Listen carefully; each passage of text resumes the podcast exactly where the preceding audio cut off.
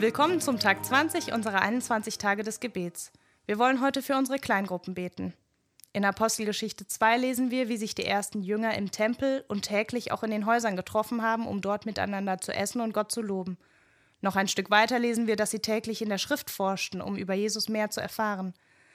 Im Tempel feierten sie also Gottesdienste zusammen, in ihren Häusern hatten sie dann persönlichere Gemeinschaft, gutes Essen, Gebet, Lobpreis und lasen die Schrift. Wie man diese Gruppen in Gemeinden heute nennt, ist ganz egal.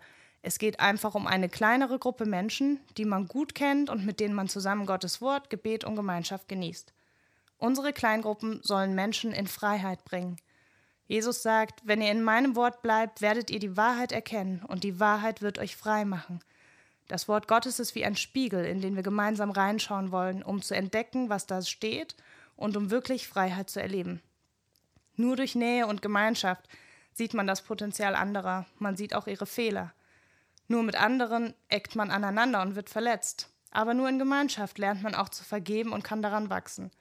Ich kann ermutigt und gestärkt werden, und nur wenn jemand um die Dinge weiß, mit denen ich kämpfe, kann mir jemand zusprechen, du schaffst das, ich bete weiter. Das geht alleine nicht, und das geht auch nicht mit 200 Leuten. Von all den Kontakten, die du hast, musst du mal überlegen, wer dich davon wirklich kennt und mitbekommt, was in deinem Leben gerade läuft und wie es dir geht. In Jakobus 5, Vers 16 steht: Bekennt einander die Sünden und betet füreinander, damit ihr geheilt werdet. Das ist ein weiterer Punkt, wie wir Freiheit erleben werden, durch Gebet füreinander. Abschließend lese ich Hebräer 10, Verse 24 und 25. Und weil wir auch füreinander verantwortlich sind, wollen wir uns gegenseitig dazu anspornen, einander Liebe zu erweisen und Gutes zu tun – Deshalb ist es wichtig, dass wir unseren Zusammenkünften nicht fernbleiben, wie einige sich das angewöhnt haben, sondern dass wir einander ermutigen.